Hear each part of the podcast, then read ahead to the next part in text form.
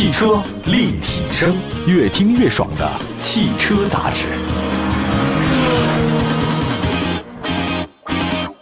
各位大家好，欢迎大家关注本期的汽车立体声啊。那最近那段时间呢，我们立体声的一个听众叫 ZT 杠腾哦，女司机，在这个公众号里面给我们留言说咨询一件事儿，预算在二十万左右，该选择哪一款的新能源车比较好？他给了一些备选车型啊，让我们挑。他说一个是大众的 ID.4X，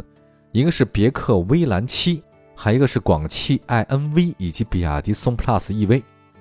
我们看了一下，确实他做过一些研究啊，有做功课，四款都是很有代表性的一些现在的明星车型。那比如说 ID.4X 是上汽大众的一个最新的纯电紧凑嘛 SUV，呃，别克威兰七呢是纯电的小型 SUV，很漂亮。那广汽 iNV 和比亚迪宋 PLUS EV 呢，这个都是目前自主品牌当中啊纯电阵营的一些明星车型。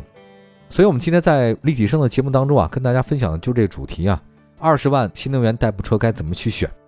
啊？如果按照以前的我这个观点的话呢，女司机你也不用纠结哈，你看哪个外形喜欢就选哪个好了，颜值可能对女性选车来讲是比较重要的。但是现在发现不是了，除了这个颜值以外，关注它的续航、配置还有操控各方面。所以今天我们在节目当中啊，就跟大家好好的说一下。当然，另外我们立体声其实选车的话，首选我个人还是喜欢把安全放在第一位啊，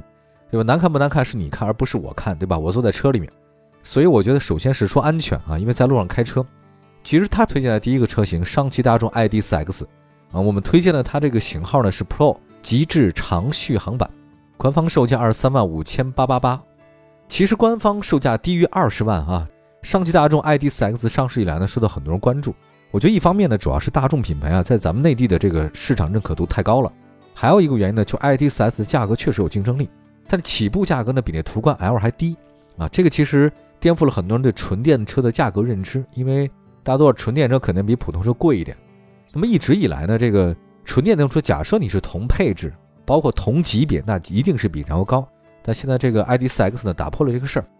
它有三种续航啊，我们推荐的是五百五十五公里的这个两驱长续航版。我觉得这是基于日常使用考虑的。当然你要考虑四驱版的行驶稳定性会更好，不过我觉得没有太多必要吧。我就而且两驱长续航版它的续航里程比四驱多了三十五公里，呃，关键它价格还便宜点，你干嘛不用呢？另外跟燃油版的大众 SUV 不一样的话呢，ID.4X 呢它是 ID 家族化设计，它那个前脸啊挺好看的。那封闭性格栅呢，也是它标志性的设计。内饰方面的话呢，悬浮双屏抬头显示，它是一个紧凑 SUV。当然，ID.4X 的尺寸不太小啊，我没看了一下它的轴距，轴距是二七六五，实际乘坐来看的话呢，感受还是可以的。两驱呢是采用的后置单电机，最大功率一百五，最大扭矩三百一，电池呢是三元锂电池，工信部续航里程五百五十五，我觉得基本上可以满足周边城市一个出行的需求了啊。底盘方面的话呢，看一下调教呢是明显的大众风格。那提到大众风格，大家就会心的一笑啊！你也都知道是什么样，就表现很沉稳嘛，一点不激进啊，很中庸。那对路边的颠簸呢，它做了一些应有的过滤啊，通过减速带的时候也没有声音的跳动。那现在大众也不是那么硬，也不是那么软，比较了解咱们国人喜欢什么。但是因为那个纯电跟燃油车的不同啊，只是在动力方面，所以我觉得，呃，主流车企在底盘调教方面应该会比那些新势力的话，这个底盘调教会有些经验的积累吧。Pro 极致长续航版呢是 ID.4X 的中配版，那前后排的这个头部气囊、ESP，还有车道偏离、并线辅助、车道保持辅助、主动刹车、疲劳驾驶、倒车影像、倒车车侧的预警、前后驻车雷达、定速巡航、全景天窗，哇，这个配置还是挺多的哈。还有一个远程启动前排座椅加热按摩，哇，这个厉害了哈，居然按摩。矩阵式 LED 大灯、自适应的远近光、后视镜加热、自动分区空调、后座出风口都是标配。我觉得唯一的遗憾呢是自适应巡航需要选装，那如果预算够的话呢，加上这个应该是挺好的。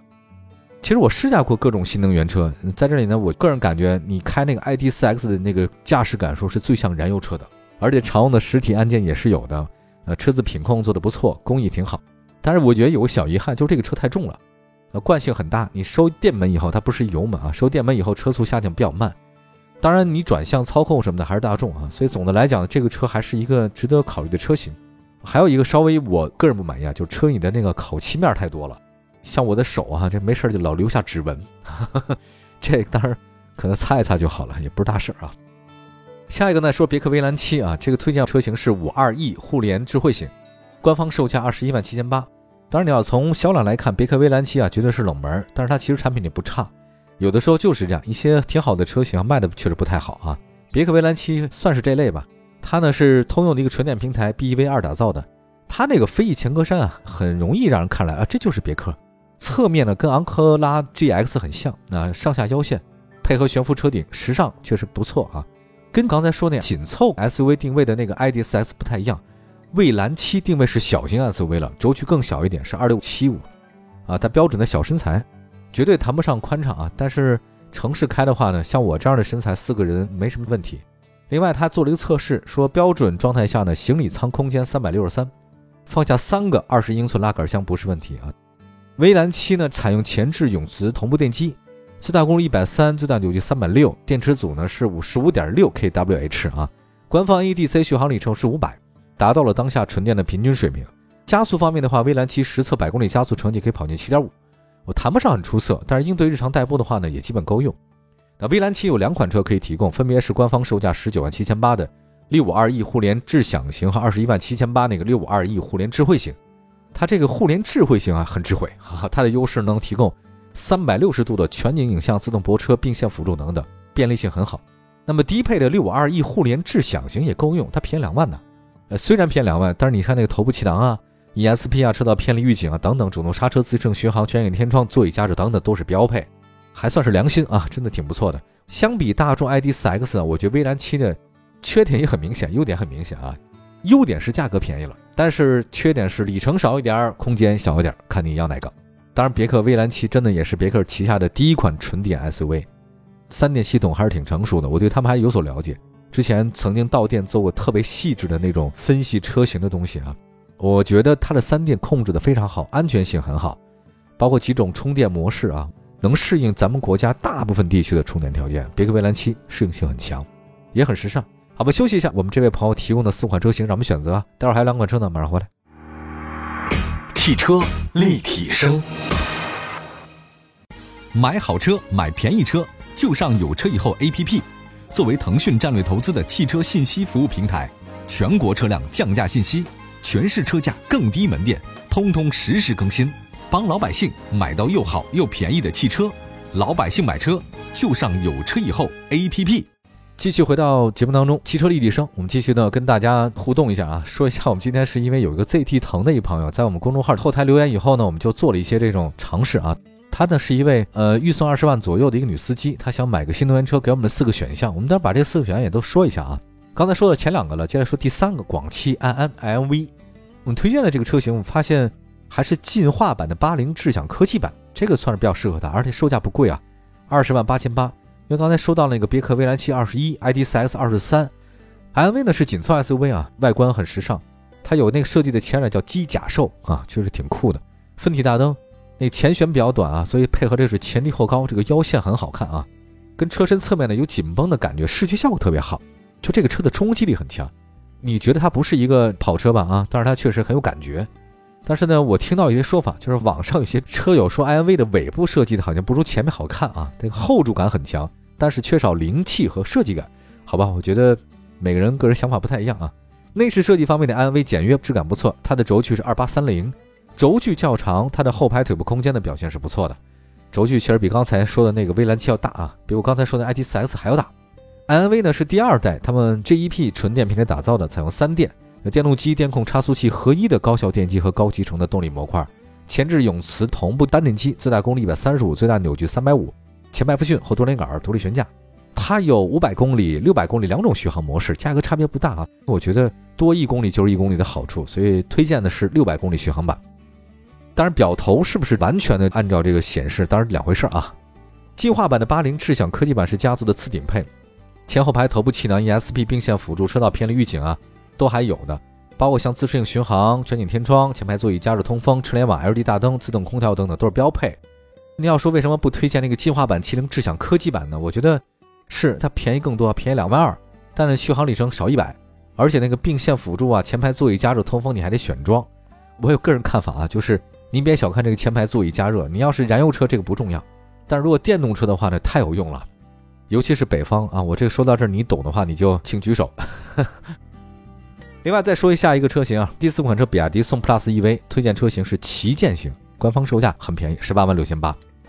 这比亚迪啊，真的是纯电市场的老将啊。那不少人一提到国产电动车，就想到比亚迪。跟宋 PLUS EV 定位接近的还有宋 Pro EV 啊。销量上看的话，它表现是一般，对吧？今年一到五月份总交强险数呢是一千四，那么宋 PLUS EV 的今年五月份交强险数呢是一千一。大家都知道，比亚迪呢是龙脸设计嘛，Dragon Face 宋 PLUS EV，封闭格栅，纯电标志啊，车轴距二七六五，那它是紧凑的 SUV，也还算可以了，算比较大的了。十二点八英寸可旋转的中控大屏是它的这个标志性的设计，很独特啊。宋 PLUS EV 采用是前置的永磁同步电机，最大功率一百三十五，最大扭矩两百八。磷酸铁锂电池，工信部的续航里程是五百零五。底盘结构方面呢是前麦弗逊和多连杆独立悬架。刚才说的是旗舰版啊，它有两个版本。尊贵版比旗舰版便宜啊，一万七。配置差异呢是旗舰版多了并线辅助、车道偏离预警、道路的交通标志识别、车道保持辅助等等，主动刹车、自适应巡航、倒车车侧预警、前排座椅加热通风、电动后备箱、自动防眩目后视镜等等。啊，你说这些配置值多少钱呢？值不值一万七呢？我觉得还是可以值的。这些配置加在一起还不错，对您的行车安全很好处啊。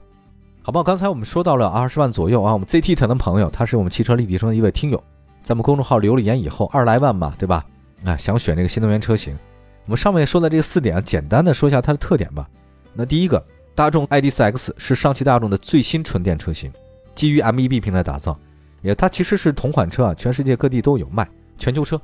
续航里程长，价格不贵，配置不低是比较好的一点。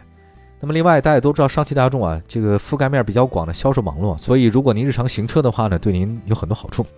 第二款别克威兰七，它是一款小型纯电 SUV，它车身尺寸就是小型的嘛，空间一般，但价格上有优势啊。短小的车身在城市里很实用啊，而且标配自动泊车，这个很讨喜。别看平常不怎么用，但是有的话觉得还挺高级啊。另外，iNV、iN 价格居中，空间宽敞，续航里程比较长，它很均衡，有很多优点啊。那比亚迪宋呢，它的优点就是价格最低了，采用的是磷酸铁锂电池啊。好吧，如果给这个四个车排序的话呢，首选建议是 ID.4X 大众的，其次呢是广汽埃安 V，之后是别克威兰七，最后是比亚迪宋 PLUS EV，所以首选是大众和广汽安车型。当然，这个也希望我们这位朋友去各个四 S 店或者说经销商去看一下，感受一下，一定要试乘试驾啊，讲究试驾。当然，有时候眼缘也很重要哈，没准说了这么多，您可能这位朋友还是会选择您喜欢外形的那款车型。当然，我们也不算白说。希望您对这几款车有所了解，感谢大家关注本期的汽车立体声，我们下次节目接着聊，拜拜。